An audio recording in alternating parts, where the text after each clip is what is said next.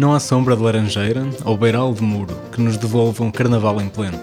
Quantos de nós já não pensaram em bater às portas do Lamarão em busca de um lugar cativo? Um daqueles a que só têm direitos que em domingo de bola fazem do quintal bancada. Por estes dias de carnaval, os vareiros combatem o silêncio estranho do centro como podem. Dão música aos vizinhos, arejam os casacos de grupo e repetem chimpões em frente ao computador. O AS3 na Oliveirinha não fugiu à regra. Como se não bastassem as saudades do Marcos da Silva, ficámos sem os abraços à frente do MySpot, sem os finos que não param de chegar, ou pão quente direta para enganar a ressaca. Talvez não para matar o bichinho, mas para aliviar a fome de festa, andámos à procura das histórias que ao longo de gerações têm unido estes dois amores da terra.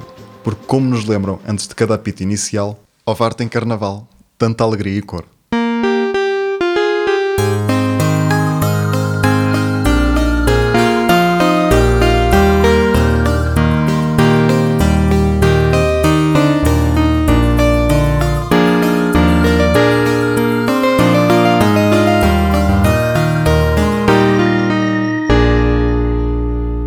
Já sabemos trás para a frente.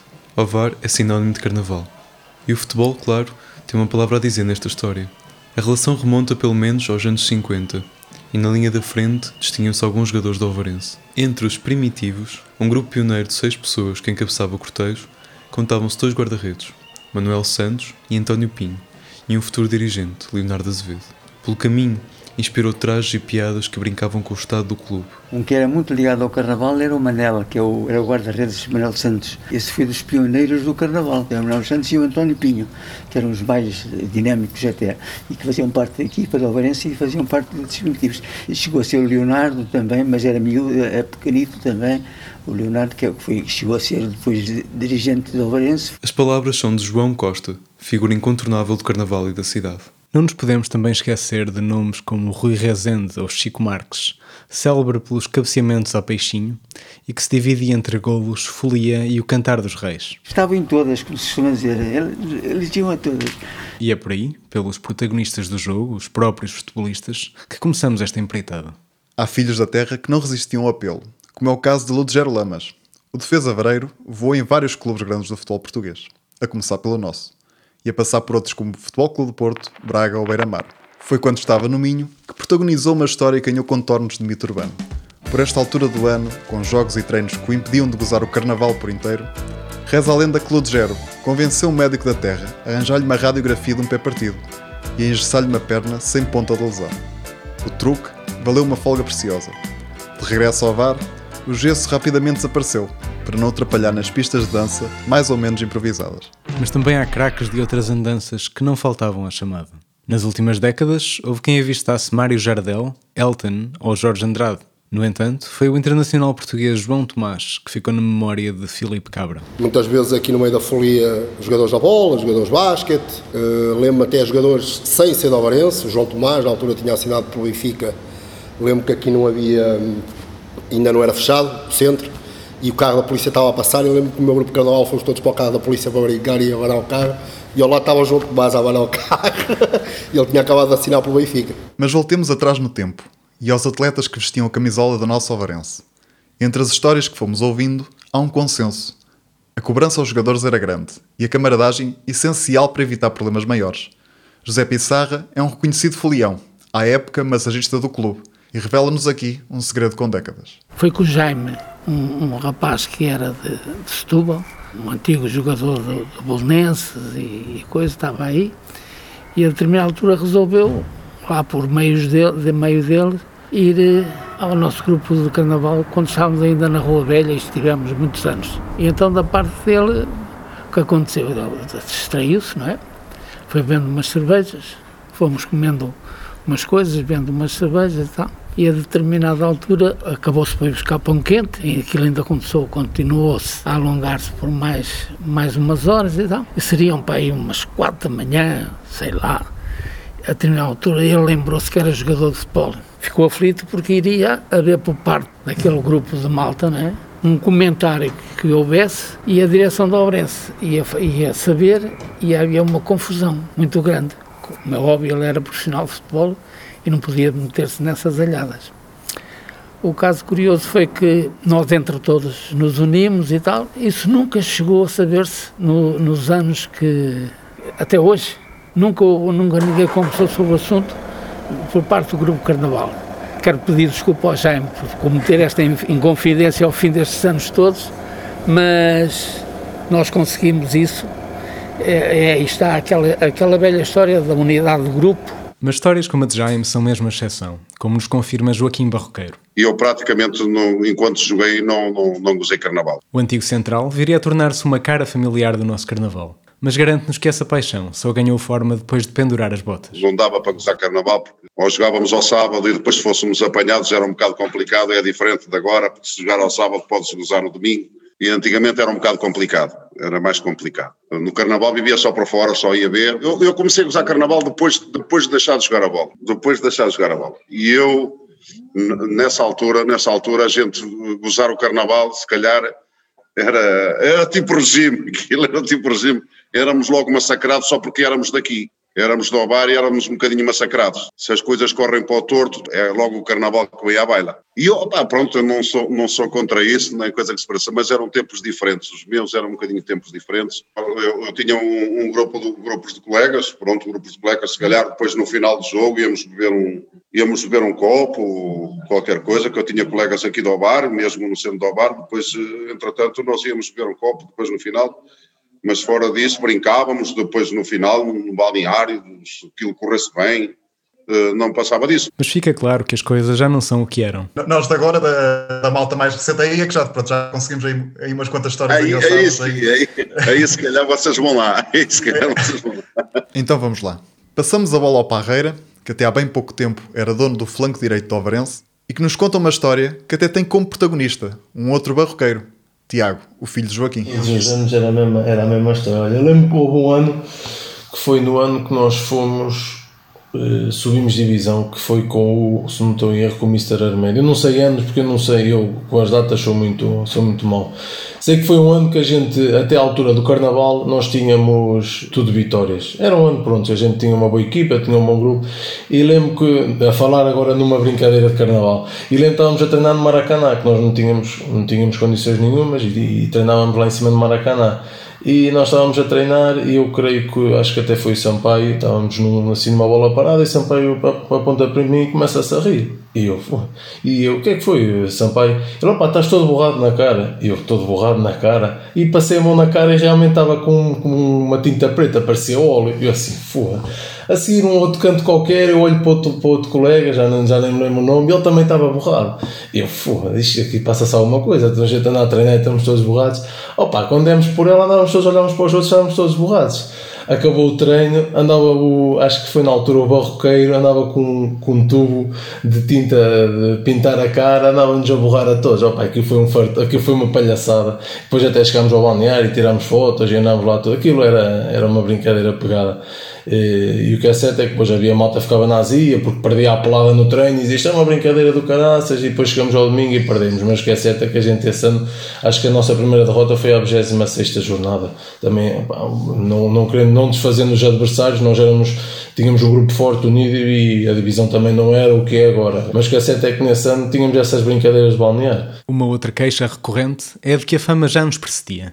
Cientes da tradição local, os adversários tentavam tirar vantagem e recusavam adiar jogos, na expectativa de lhes aparecer pela frente uma equipa a recuperar da ressaca. E lembro que hum, a equipa com quem nós íamos jogar não, não aceitou adiar o jogo, porque depois havia muito essa, essa, uh, esse problema, que era as equipas sabiam que na, na, altura do Carnaval, que no, no Carnaval e na véspera, na, na, na noite de chegada do Rei e isso nós pedíamos sempre para, para adiar os jogos. E as equipas nunca deixavam nunca, nunca adiavam os jogos porque sabiam que se não adiassem que a gente ia para lá.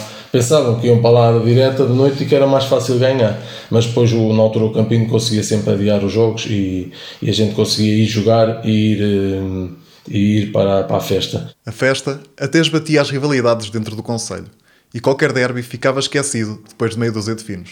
Lembro que houve um ano que, quando fomos campeões, campeões distritais, o nosso jogo no Carnaval calhou com o São Vicente Pereira, que ganhámos 2-1 em casa. Estávamos a perder um 0, se não estou em erro, e era um jogo importante, porque se o São Vicente ganhasse, eu acho que o São Vicente ia dois pontos à nossa frente. Se o São Vicente, se o São Vicente ganhasse, passava cinco pontos. Se a gente ganhasse, passava um ponto para, eh, à frente deles e com menos um jogo. Eu lembro que esse jogo ganhámos 2-1 e marcámos o golo mesmo a acabar. Eh, foi o Sampaio até que marcou. E depois, pronto, fomos para o mais spot e a cantar. Depois de uma vitória dessas, e a cantar e metemos na altura o Rolas, que agora até é nosso jogador. Na altura estava no São Vicente e ele estava lá e a gente brincava com ele, sempre sem faltar ao respeito mas tirando isso, era aquelas brincadeiras normais. Era cantar músicas do Alvarense e, e pronto, era aquelas brincadeiras de, de balnear. Estendia-se o balneário, saía do Alvarense e ia até, até ao Carnaval.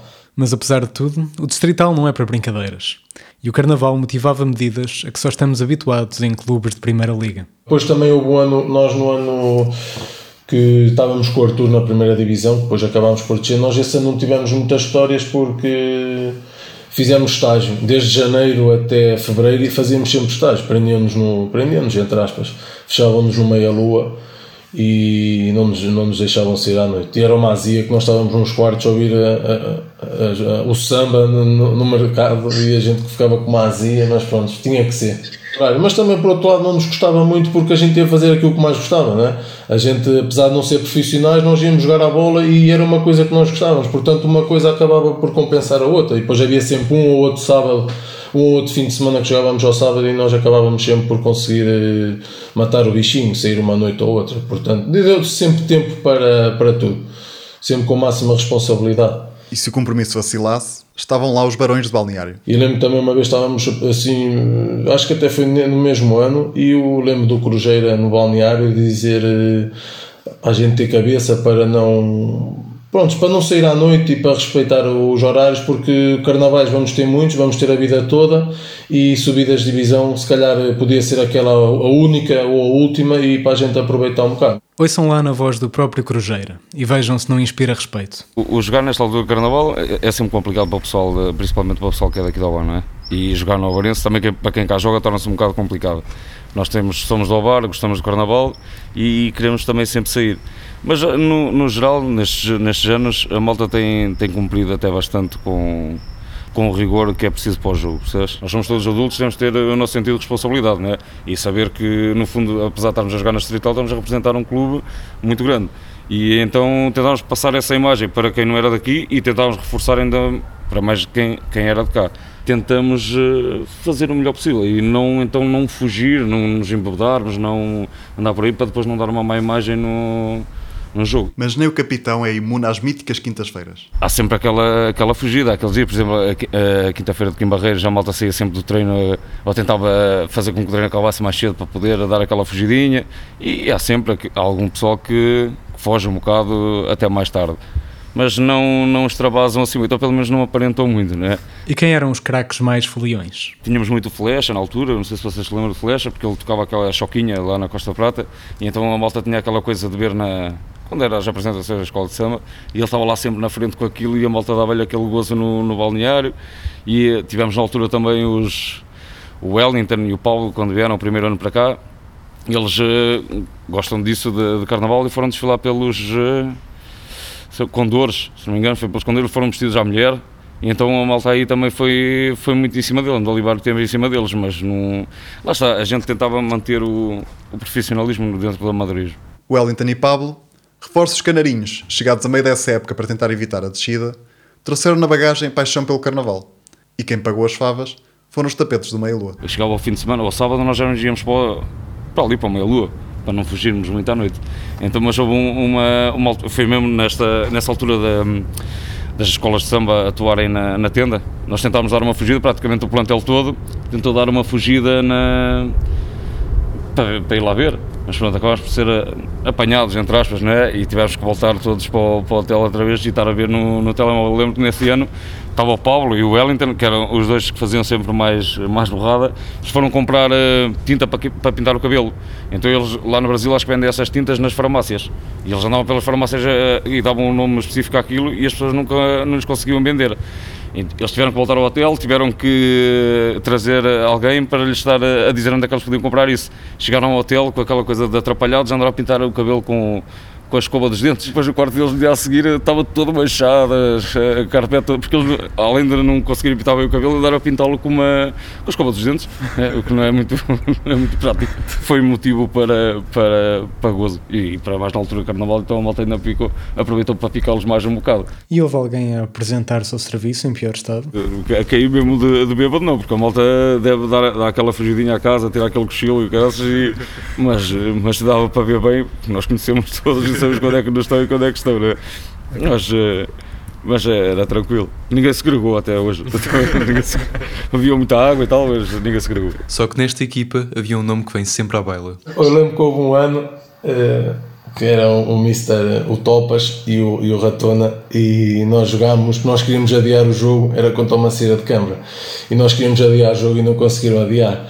E então, pronto, nós fomos, uh, nós fomos para o jogo e, e, correu bem, o jogo correu bem, é assim, era uma equipa, nós éramos, era uma equipa acessível, nós acabámos por ganhar 4-3, mas foi 4-3 mesmo um jogo rasgadinho, eu lembro que até ao, no final do jogo até havia jogadores a chorar e pronto, com, com a emoção, que nós, foi mesmo 4-3, eu acho que nós estávamos a perder 3-2, se não estou em erro, e o 4-3 e o 3-3 e o 4-3 foi mesmo a acabar. E a gente ganhou, viemos embora e depois na terça-feira a seguir eh, nós eh, tivemos reunião e o, e o Mister o Topas, que era o adjunto, chamou a atenção e disse: oh, Malta, vocês agora têm que ter cuidado porque este jogo era para ganhar fácil, isto é o reflexo do carnaval. E depois disse: Olha, dá para topar os jogadores que chegam ao, ao, ao, ao, dia de jogo que descansaram e os que não descansaram. E há aqui um jogador que eu não vou, que eu domingo por muito que quisesse metê-lo a jogar, não conseguia uh, pô-lo a jogar. E nós perguntámos quem era e ele apontou para o tal jogador. E nós então, mas porquê, missa? Pá, o gajo ainda vem com as, com as unhas pintadas da noite anterior e com a cara toda pintada da praxe, que ele era um calor. Ah, eu não, não podia pôr o gajo a jogar. O gajo foi direto para o jogo e ia com as unhas pintadas. E eu assim, ó, pá, este gajo. Em defesa do Parreira, ele bem tentou esconder a identidade, mas nós rapidamente desvendámos o mistério. Mas esse, esse jogador era, era um caso à parte também, ele era demais. Esse, era, era o Ruben, o Ruben Rocha, ele era quem vocês, se calhar, não sei se sabem quem é, mas ele era um artista do caraças, ele era demais. Esse Rochinho era, era uma próxima, ele era, era altamente. E ele, quando chegava à altura do carnaval, então era mesmo o bom da cor. Porque o, o Rochinha, ele já não está cá e, e, ele, mesmo que eu ouça isto, ele sabe que é verdade. Ele era daqueles que gostava mesmo de, de malhar os bons copos e malhava bem. Já malta então picavam, um gajo começava ali a espicaçar nele e, e ele, Jesus, ele carregava a mesma massa. E às vezes vinha aí um bocadito mais torto, mas pá, pronto, olha, é, fazia, fazia o trabalho dele. Ao Ruben Rocha, que dividiu connosco a cruz das aulas de matemática 12, enviamos aqui um forte abraço, daqueles que daríamos por estes dias em frente ao MySpot. Ainda no capítulo da disciplina, ouçam só a quem é que o Cruzeiro atribui o pulso mais firme. Os treinadores diziam sempre, para a gente ter, eh, ou, ou davam-nos um limite às vezes de hora ou qualquer coisa, mas deixavam-nos o máximo à vontade possível.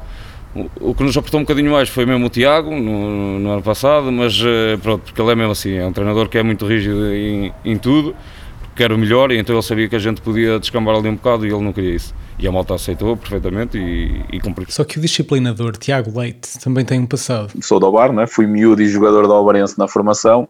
Eu lembro-me, por exemplo, que nos Júniors nós tínhamos um jogo. Nós íamos em primeiro com quatro jogos, quatro vitórias no, no meu primeiro ano de Júnior. Nós tínhamos uma equipa muito boa. E íamos jogar a Oliveira do Bairro no sábado de Carnaval. E foi a nossa primeira derrota. E na altura eu lembro-me que não é correto, mas na altura eu achava que sim. Na quinta de Kim Barreiros, o jogo era só sábado e eu achava, eu e mais dois ou três amigos que jogávamos nos Júniors, achávamos, se saíssemos na quinta, que na sexta, ficando em casa, dava tudo bem. E exagerámos na quinta de Kim Barreiros.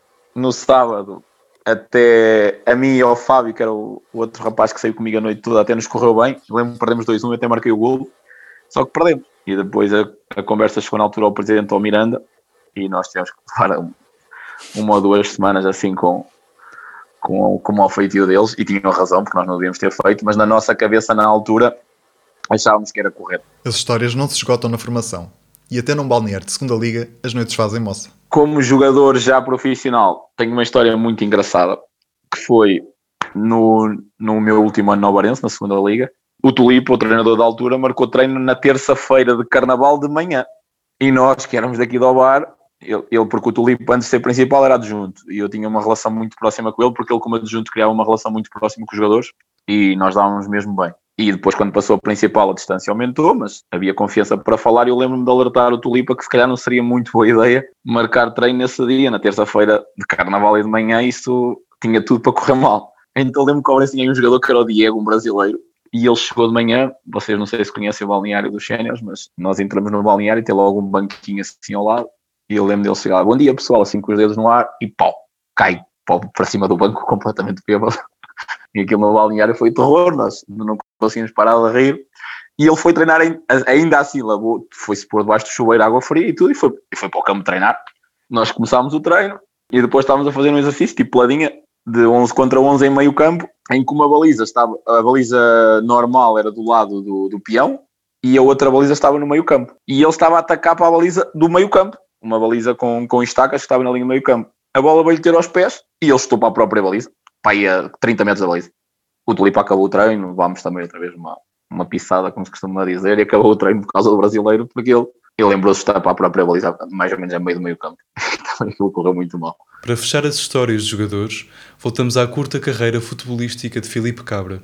E é um jogo dos Júniores com direito a estágio na Pilrinha. É, eu jogava nos Júniores Oliveirense e tivemos um jogo numa terça-feira, carnaval, estás a ver? E claro, levámos 6-0 do Oliveirense e não havia ninguém, aliás, havia poucos sóbrios, era de manhã, estás a ver? O pessoal saiu todo da pedrinha e foi tudo.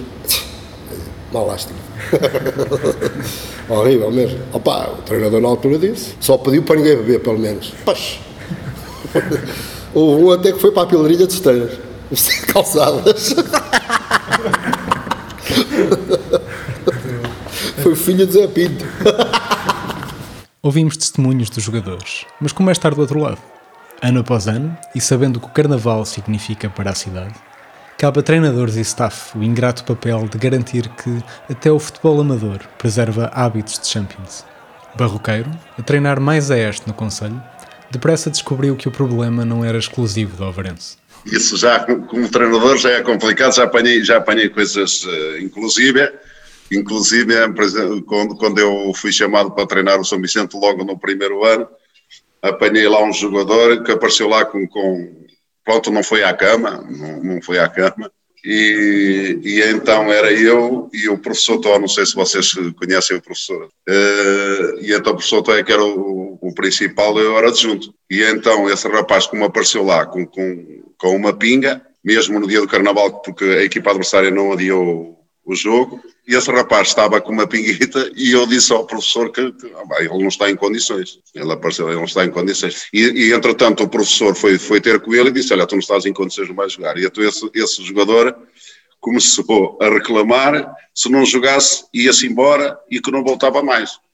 E então o professor deu-lhe a oportunidade, era contra, contra a minha, contra as minhas, contra as minhas ideias. Mas pronto, ele deu-lhe a oportunidade, então pronto, vou-te dar uma oportunidade. Sinceramente, sinceramente foi um dos melhores jogos que ele fez. Parece que, parece que estou a falar agora, pronto, ele também sabe, eu, eu, não, falo, não falo em nomes, mas uh, se ele ouvir, se por acaso ouvir, ele sabe quem é, e eu não estou a dizer mentira nenhuma, é a realidade. Pronto, mas no Alvarense também, depois na altura, quando quando, quando eu, eu, eu vim para aqui, também, pronto, não, não, apanhei, não apanhei ninguém assim, é verdade, sabia que eles que brincavam carnaval, sabia que eles brincavam carnaval, alguns deles, e eu nunca, nunca botei em travo sobre isso, pronto, era contra, mas quem era eu? Se eles estavam ali por Carolice, na altura quando eu lá estava, que eles estavam por Carolice mesmo, quem era eu para estar a proibir de, de pronto, tentávamos a chamar à razão, tentávamos chamar à razão por aquilo que, que, que eles estavam a fazer, mas eles, pronto, eles depois é que sabiam porque eu não andava atrás de ninguém, nem, nem, coisa, que se, nem coisa que se parecesse. E se Barroqueiro não andava atrás de ninguém, havia quem o fizesse. José Pissarra, de novo, agora a recordar os tempos na equipa técnica do Mr. Malícia, nosso entrevistado no primeiro episódio. Se naquela altura os profissionais eram um certo rigor, ali era um certo aperto, porque era o Zé Luís, que era o Malícia, se encarregavam até passar a, a, a noite a dar a volta aos grupos a ver se apanhava algum. Isso era mais porque eles eram conhecedores da matéria, né? os treinadores fora chegavam aí não viam nada.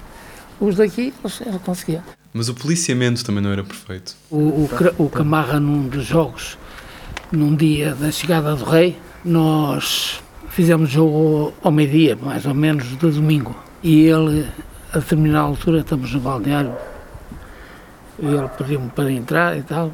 Deitou-se numa marquesa quando dei para ele, ele estava a dormir.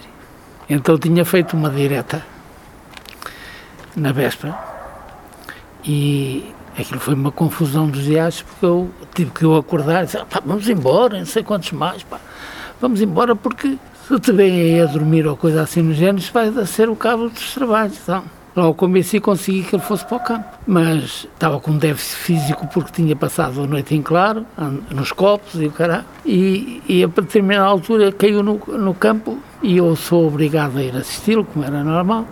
E, e ele disse, oh, não posso mais, não posse mais, arranja uma substituição. E eu disse, agora é que estava, está salvo, faltam 20 minutos, tens que aguentar.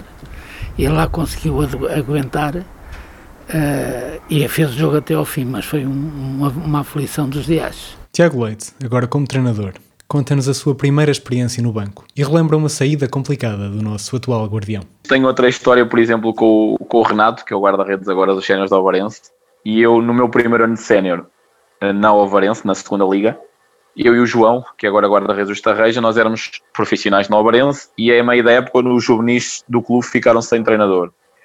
E perguntaram-nos se nós não, não assumiríamos até ao fim. E essa é a minha primeira experiência como, como treinador de futebol.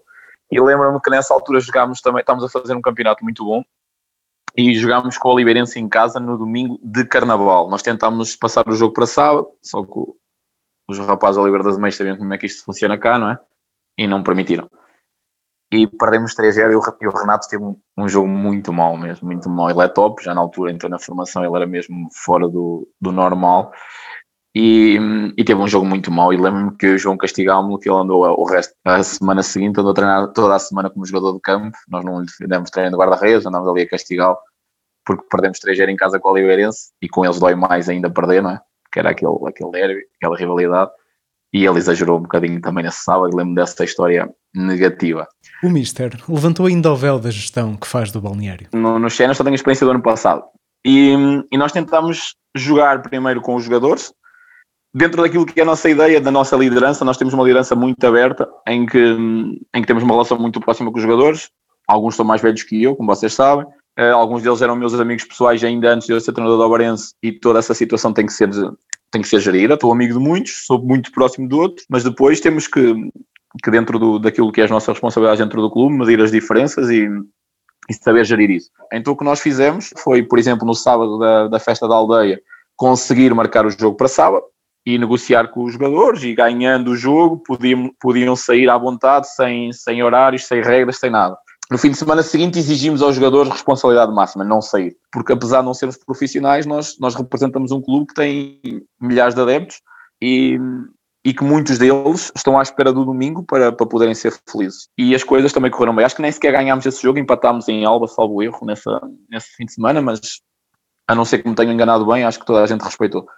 E na semana seguinte jogávamos com o Vista Alegre no sábado, que era um jogo essencial para nós, porque era os quartos de final da taça, e nós encarámos aquele jogo como uma primeira final, como uma final antecipada, porque desde que eu cheguei ao Barense foi um dos objetivos que eu tracei, foi almejar ganhar um, um troféu para o Barense, coisa que não acontece há, há, muitos anos. E os jogadores aí também foram impecáveis, porque na quinta-feira, quinta, vocês sabem, a quinta-feira de Quim Barreiros, já a sexta-feira que também já há muita festa na cidade, e nós moramos quase todos aqui, a ouvir o ouvir tudo na rua, é importante, é difícil, é difícil para quem gosta disto ficar em casa, mas nós fomos altamente cumpridores, ganhámos, ganhámos o jogo em Vista que foi fundamental, e depois daí, porque já estava prometido, demos até terça-feira. E ficámos esses dias de folga, com compromisso na quarta-feira voltarmos e, e arregaçarmos as mangas. É difícil encontrar um bareiro que, que não seja apaixonado pelo carnaval e por toda a cultura envolvente. E, e é importante nós percebermos essa, essa mesma cultura e sabermos respeitar a identidade dos jogadores como seres humanos, depois é uma questão de negociar, para não meter em causa todo o nosso processo, que, tinha, que vinha desde o início da época, mas também deixá-los divertirem-se um bocadinho, também acaba por ser fundamental. Parte do que inspirou este episódio vem da nossa experiência como adeptos. Dos domingos da ressaca em que nos arrastámos até às profundezas do distrito de Aveiro, as viagens de carro a rezar por ar fresco, os cânticos movidos a garrafas de água, ou até mesmo a cervejas, o suposto melhor remédio. O nosso amigo Pedro Fernandes, companheiro de muitas destas travessias, dá um mote e relembra uma difícil deslocação ao Bregaria, dentro e fora das quatro linhas. E nesse jogo eu nem tinha ido sair porque eu tinha feito uma operação à cabeça e estava com pontos. Mas o pessoal tinha ido sair, não é? E acabou por ninguém vir ao jogo atirando um resistente que veio de direta, veio-me pegar ao manjar para aí meia hora depois da hora combinada. Fomos ver o Alba, ele estava direto, seguiu lá, era ele a conduzir até a albergaria, lá para aquelas estradas. Uh, chegámos já com 15 minutos de jogo, chegámos à bilheteira, quanto é que estava, a Bragança estava a ganhar, está-se bem, não sei o quê. Depois é um ambiente muito engraçado, porque realmente o pessoal está lá todo com uma ressaca gigantesca. A própria claque, os resistentes que conseguem ainda cantam, estão ali a bater o bombo maquinalmente, tu consegues mesmo ouvir o bombo a ressoar na cabeça das pessoas ali com uma ressaca gigante. E, uh, e pronto, os adeptos do Ovarense têm aquela raça vareira mesmo agressiva com os árbitros e assim, que é incrível. E uh, sentes que nesses dias, por causa do álcool, alguns ainda estão bêbados, outros já estão com uma ressaca gigante, parece que aquilo ainda é com ainda mais forte. Então houve um gajo passou o jogo todo a insultar o árbitro, não é? Que estava com uma touca cor-de-rosa, uma cabeleira assim de cabelo encaracolado e um roupão fluorescente. E o gajo passa o jogo todo a virar-se para, para os jogadores e para o árbitro a dizer: Tu queres é um pessegueiro no cu, tu queres é um pessegueiro no cu, oh filho da puta, tu queres é um pessegueiro no cu. Os 90 minutos, mas a espumar-se todo. Opa, e uh, houve lá uma, uma senhora do Alba, quando o Alba marca que eu nem percebo o que é que ela diz, ela deve ter dito, acho que disse basicamente senta-te assim, estás a ver? Ganhou coragem para dizer senta-te e o gajo não tem mais nada. Oh sua vaca, não sei o quê! A correr para ela, estão os GNR a segurarem no gajo, o pessoal todo ali à volta, oh mano, senta-te, não sei o quê, e o gajo completamente cego tem a miúda, a filha dele, depois pensei que era a filha dele a agarrá-la assim na cinta, oh pai, volta para trás! Depois esse gajo, no final do jogo ainda o vemos lá no, lá no, na confusão que aconteceu entre adeptos e jogadores do Alba a correr também em direção à luz, meu.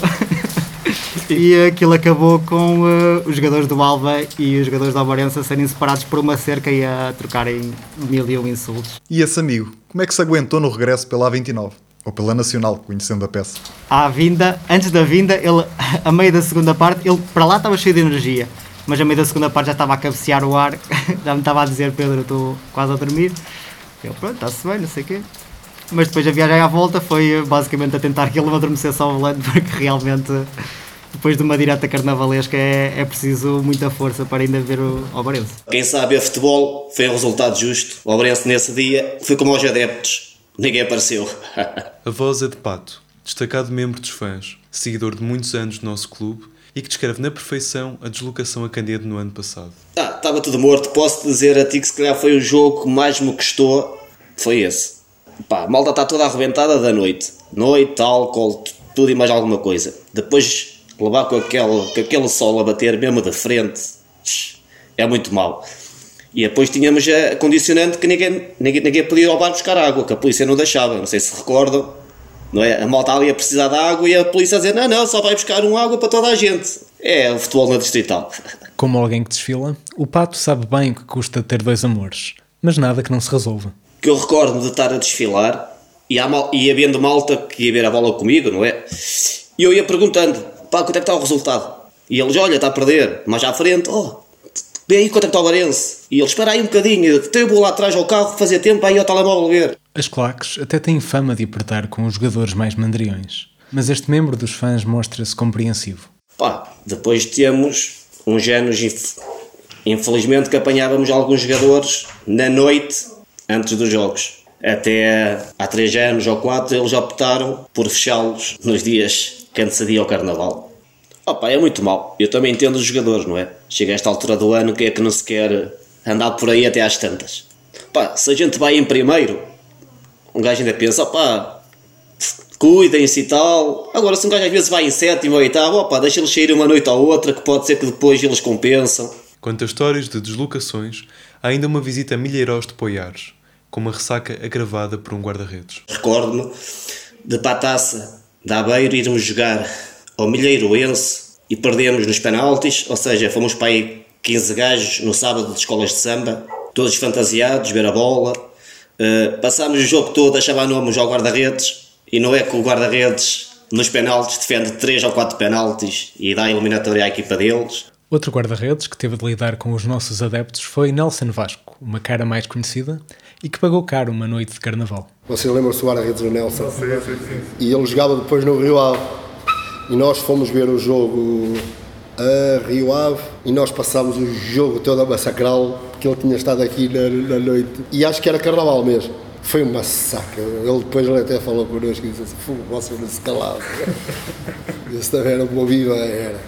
Nesta meia hora, procurámos dar voz a histórias que fizessem ponte entre os dois amores que justificam o título deste episódio. Os testemunhos falam por si, mas nada ilustra esta relação como o fim da Noite Mágica 2020, vivido por todos os que marcaram presença no Parque de Estacionamento de João Gomes.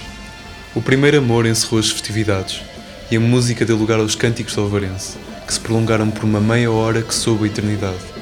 Um cascol que um de nós envergava passou de mão em mão, enquanto adeptos, jogadores, treinadores se abraçavam como que adivinhando a despedida ao virar da esquina. Uh, bate às 7, às 7 da manhã, a música para na, na praça do, do MySpot e do nada toda a gente está a cantar o meu primeiro amor e todas as músicas da, da claque e os jogadores já estão em cima dos muros empoleirados. Esse final da noite, para mim, valeu por meia dúzia de anos que a gente tenta levantar o clube. Surreal, tipo, aquilo durou, sem exagero, uma hora, se não durou mais, de, de puro amor ao Varense e, e bebedeira. Pá, sou muito, muito honesto.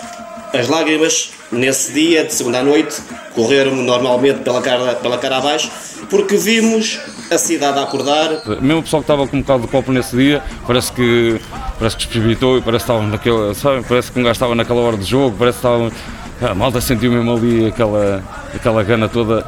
O gajo sente que, que está a despassar qualquer coisa de importante ou de bom para, para os adeptos, percebes? E a malta aqui, depois no, no treino, a malta toda a ver, a malta parece que estavam a lembrar. Da, daquela- o pessoal, lá está, quando um gajo bebe muito, não se lembra muito, mas eh, o pessoal parece que se lembrou daquilo perfeitamente e, e foi muito bom. Foi muito bom para nós. ambiente de segunda para terça, que vocês provavelmente estavam lá e viram, acho que há, há jogadores e treinadores que passam por equipas de primeira liga e nunca vão viver esse tipo de coisas que nós vivemos aqui. Acho que é o, o que ilustra de, forma perfeita a ligação que existe entre o VAR, os vareiros, o clube, clube e falo futebol e no basquete, e o carnaval. Para todos nós, não só para nós jogadores, treinadores, quem está dentro do clube, mas também para os adeptos, foi um momento de, de grande identidade e de perceber que a cidade está mesmo unida e que o carnaval sempre serviu para nos unir, mas também o clube, o clube também funciona dessa forma. E, e sonhando aqui um bocadinho, ou projetando aqui um bocadinho, hum, era muito bom para nós que neste ano em que não houve carnaval, num futuro próximo, porque eu também não sei o que é que vai acontecer desta época, se calhar o mais provável é até nem, nem, nem concluir, mas num futuro próximo, assim que for possível, através da, do, do reatamento dos jogos ou, ou da normalidade, que nós possamos ter um momento desses sem ser propriamente carnaval, ou seja, um momento de carnaval fora da época, com uma conquista de- do clube, para todos nós podermos festejar juntos, porque tenho a certeza, depois do que vimos nessa noite, que num próximo momento de festa para o Barense, ou seja, num próximo momento de conquista, será um carnaval na cidade e, e será o clube a dar o carnaval à cidade.